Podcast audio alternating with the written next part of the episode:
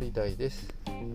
え、私は東京のブラック企業に就職し、え、うつを発症しました、え、現在は北海道の医療系ホワイト企業に転職し部下100人の管理職をやっております。この番組は部下100人をつサラリーマンが、え楽しく働くヒントを配信する番組となっております。はい、えー、というわけで皆さんいかがお過ごしでしょうか。今日はですね、えー、とちょっと息子がですねうん朝から9度近い熱を出てうんと朝からちょっと吐き気があるということで今嫁とね受診しているんですけれども、まあ、最近ねコロナも流行ってますけどねま幼稚園とかで RS ウイルスとかアデノウイルスとかがねちょっと流行ってきてるということでねまあコロナ以外の感染症もね結構あの注意していかなきゃいけないかなというふうに思っていますね。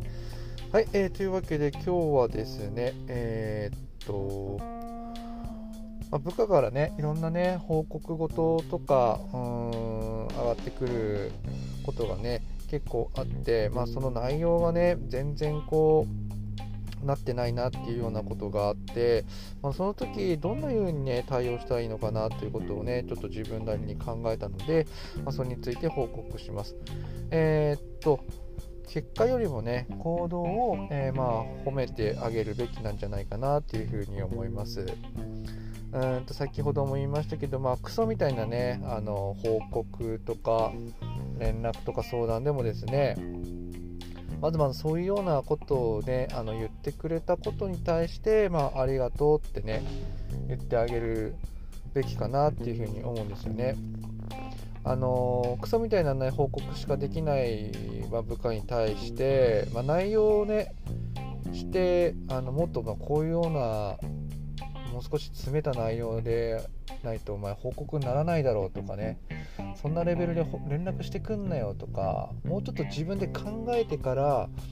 あの相談しに来いよとかってね、まあ、言いたい気持ちはねすごくわかるんですけれども、まあ、そういうことを言ったところでですね、まあ、その部下が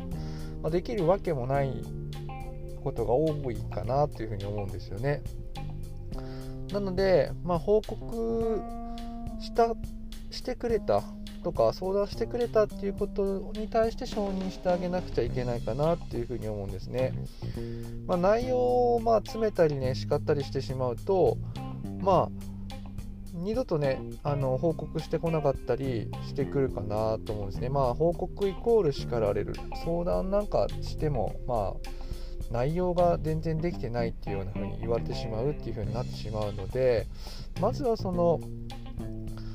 行動をね承認してあげるっていうことが大事かなというふに思いますね。だから報告の内容よりも報告した行動を褒めてあげてあの部下が上司に対してね、まあ、連絡や相談ほうれん草をしてくれた行動を、まあ、強化してあげるっていうふうにあのまずはね動かしてあげた方がいいのかなっていうふうに思います。あの質がね伴わないこともね十分あの分かるんですけれどもそこをね最初に指摘し続けてもあのあまり行動が変化することはないのかなというふうに思います。なので部下が連絡相談、えー、報告連絡相談をね